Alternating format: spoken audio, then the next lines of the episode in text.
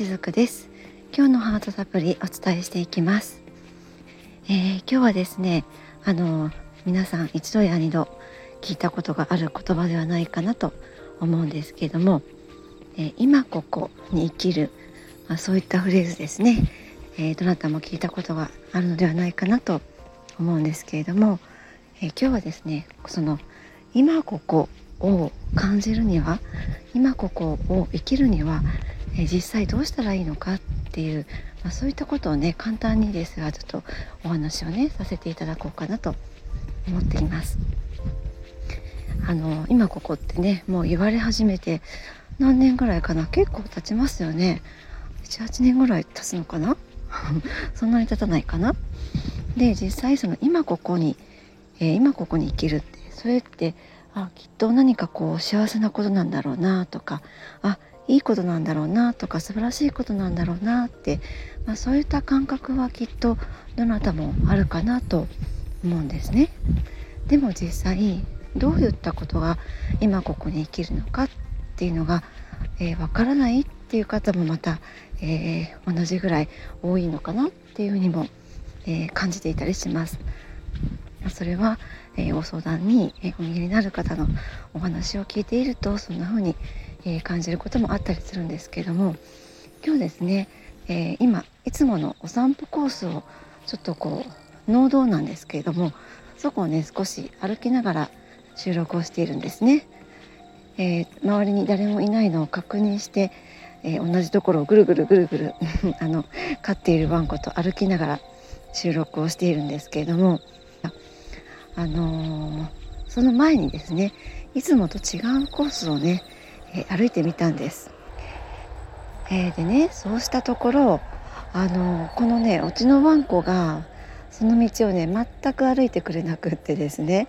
私はね結構その冒険するのが好きなので通ったことのない道とかを歩くのは大好きなんですけども、えー、うちで飼ってるワンコはとても臆病なので、まあ、知らない道とかは全然歩いてくれないんですね。であもうこれはもういつの道にいつもの道に戻ろうと、まあ、そんな風に思っていつもの道をまた今歩いているわけなんですが。でね私自身も実際その今日は他の道を歩いてみてすごく感じたんですけれども。いつも歩いているのはね、えー、農道なのでその周りは、えー、畑や田んぼに囲まれているんですね。で今もしかしたらちょっとだけ虫の音も一緒に入ってくれているかなとちょっとね淡い期待をしながらこれ収録をしているんですけどもその先ほどね通ってきた道っていうのは同じようにその緑はあるんですねけれどもねすぐそばに、えー、国道があるので結構ね騒がしかったんです。でそうするとやっぱりあのこういった風にね、えー、虫の音もなかなかこう聞こえてこないわけですね。であやっぱりいつもの道が一番いいんだなってその時私自身も思ったんですね。で、まあ、こうやってねこの一見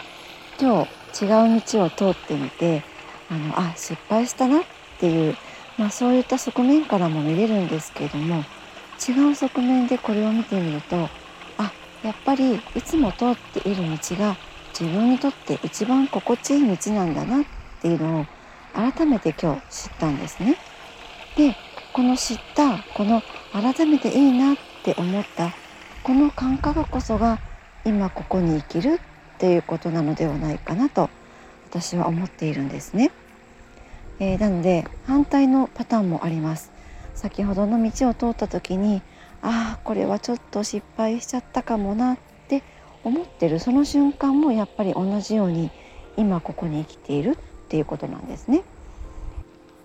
白か黒かみたいな、えー、感覚で捉えてしまうと失敗っていうふうに、えー、感じるかもしれないんですけども実はその